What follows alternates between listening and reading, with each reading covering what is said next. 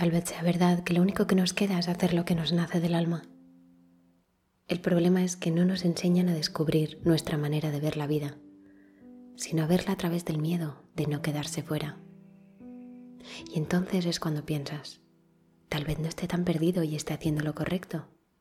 Porque eso de ir por donde no sé, pero sí por donde siento, me da la vida, aunque también me dé miedo.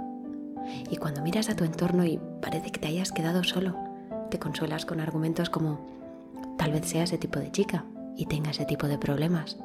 Pero dime, ¿son problemas lo que tienes o ganas de ser tú misma? Y entonces te das cuenta del juego entre el miedo y la duda. Dos grandes maestros del autosabotaje que siempre te van a hacer creer que todo es cosa tuya. Pero ¿sabes qué dicen también? que siempre acaba ganando el amor.